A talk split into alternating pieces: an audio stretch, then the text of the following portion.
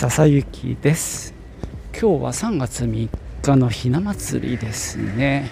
まあ女の子のいない我が家には、まあ、全く関係ない話なんですけどね、えー、今日はね花粉が多くて、えー、今電車から降りたんですがくしゃみをしている人何人かいましたね。えー、今年も私は、えー、点鼻薬中心でケアしてまして薬は基本飲んでません。ただ昨日ね昨夜のニュースで、えー、花粉非常に多いっていう、まあ、ことが分かっていたので薬を飲んでおきました。でさらに、えー、一昨日だったかなユニクロで花粉対策用のサングラスっていうのを買いまして、まあ、ただのサングラスじゃなくってちょっとこう目の周りが覆われてるタイプなんですね。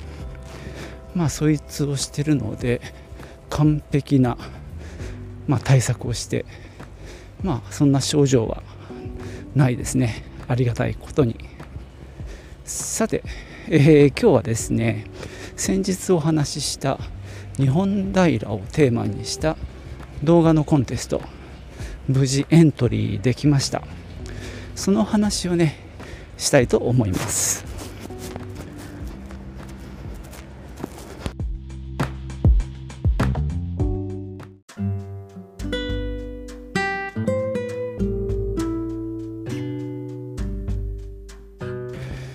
えー、この動画コンテスト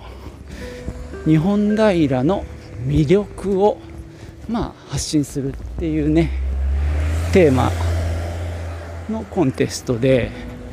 応募募集期間が2月の1日から28日まででした。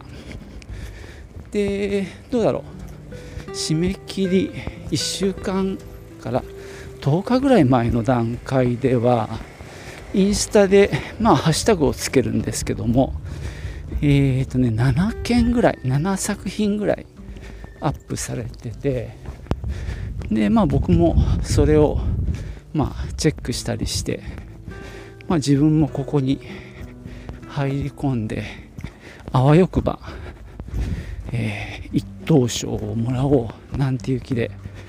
いたんですがその時点ではね、まあ、僕が言うところの今風今時の動画っていうのがなかったんですよね。そうしたらですねその後一本どえらいすごいのがやってきて、まあ、これこの間ちょっと話しましたけども、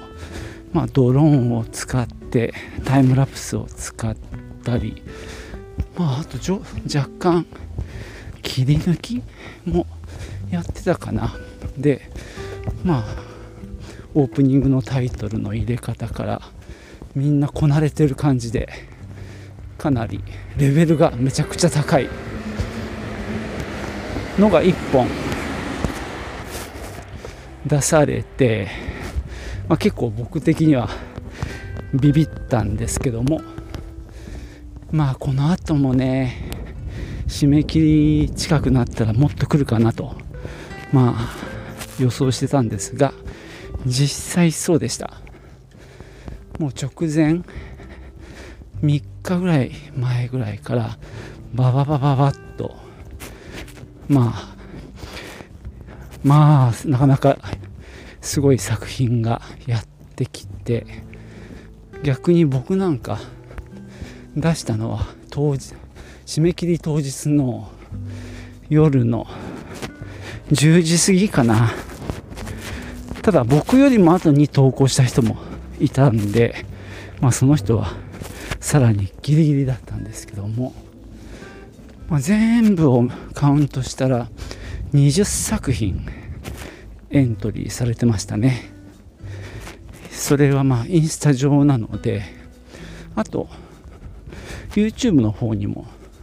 12本かな上がってたんでまあ、えー、20作品ちょいエントリーされたと思います。じゃあね次のチャプターでどんな傾向だったか簡単に分析してみましょ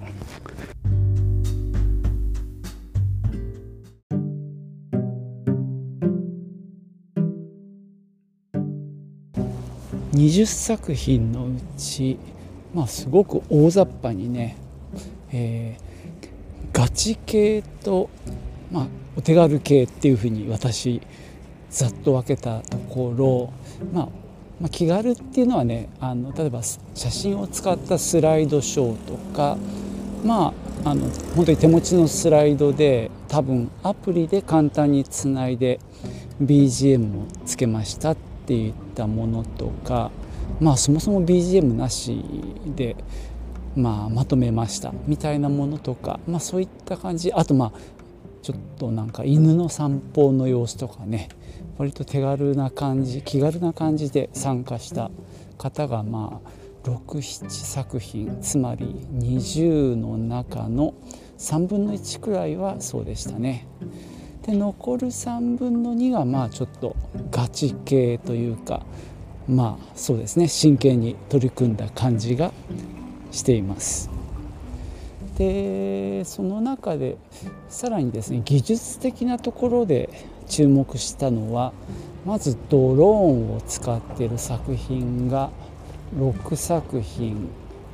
まあ、同様に、えーと、スローモーションをね使っているのが5作品。あとまあ僕のすごい主観的な判断ですけども、えー、シネマティック。まあちょっとあのー、深みのある色味を使ったような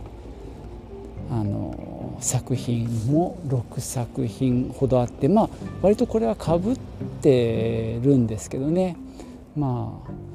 つまりドローン使う人はスローモーションなんかも使うことが多いし、まあ、映像的にもシネマティックな雰囲気になってるような気がしますので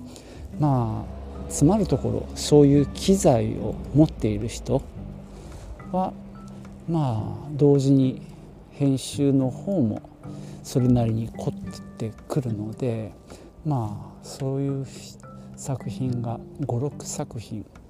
あったので、まあ、4分の1ぐらいですかね、まあ、そんな傾向がありました。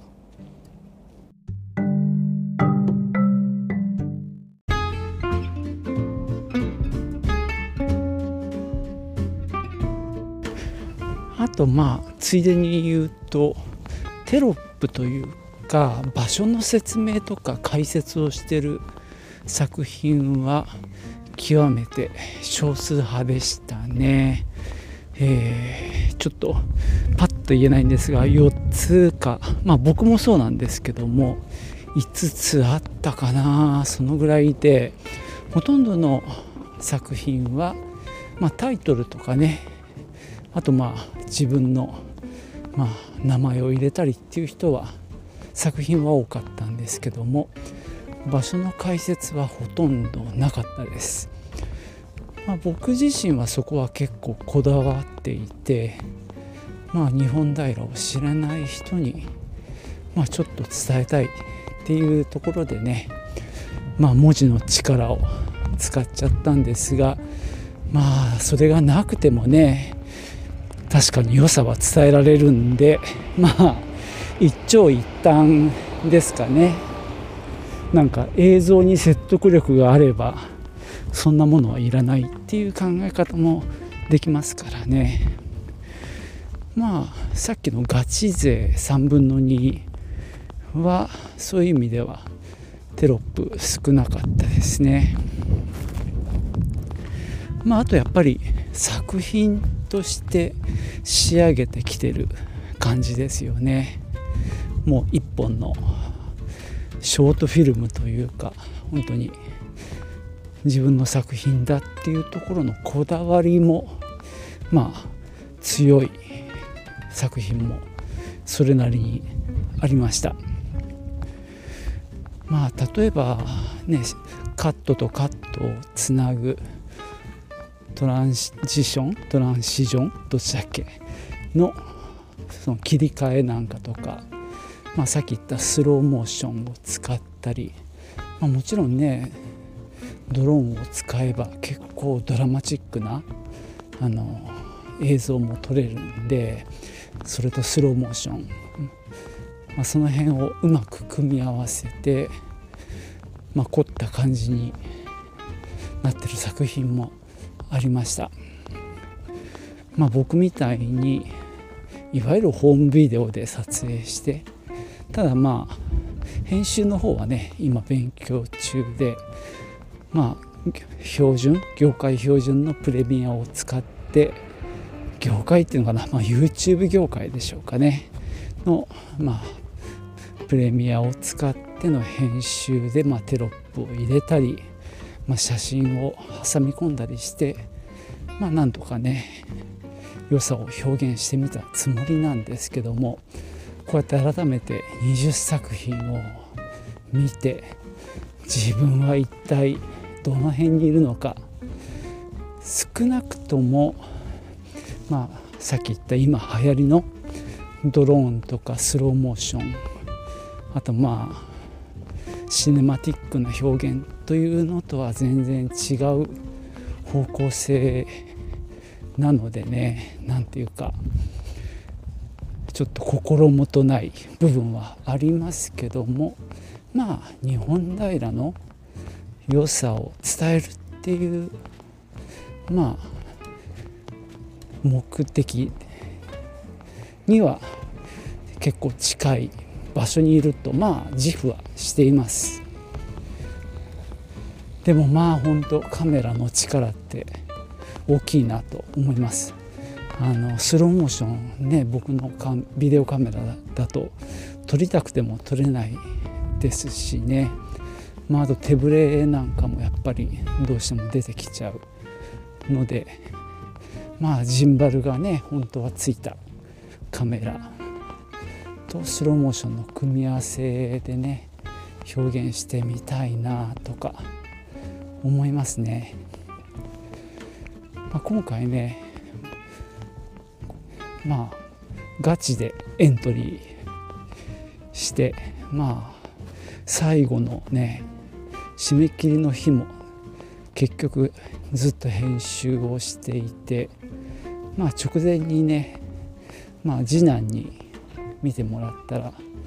地図があった方がいいんじゃねっていう話が出てそこからね急遽地図をつけるっていう作業をやったりしてもうかみさんは呆れてましたけどね。なんでそこまでやんのって感じで。でその日は、まあ、僕も妻も休みだったんですが、えー、妻は一人で撮影に行っちゃいました。あの写真のね、まあ、本来ならね2人で出かけるパターンなんですけども、まあ、最終日はもう自分はずっと編集をしてましたね。ただまあおかげさまで、まあ、やるだけのことはやったんでベストは尽くしたと思ってます。結果発表がね本当楽しみですね。はい。では最後まで聞いていただきましてありがとうございました。ではまた。チュース。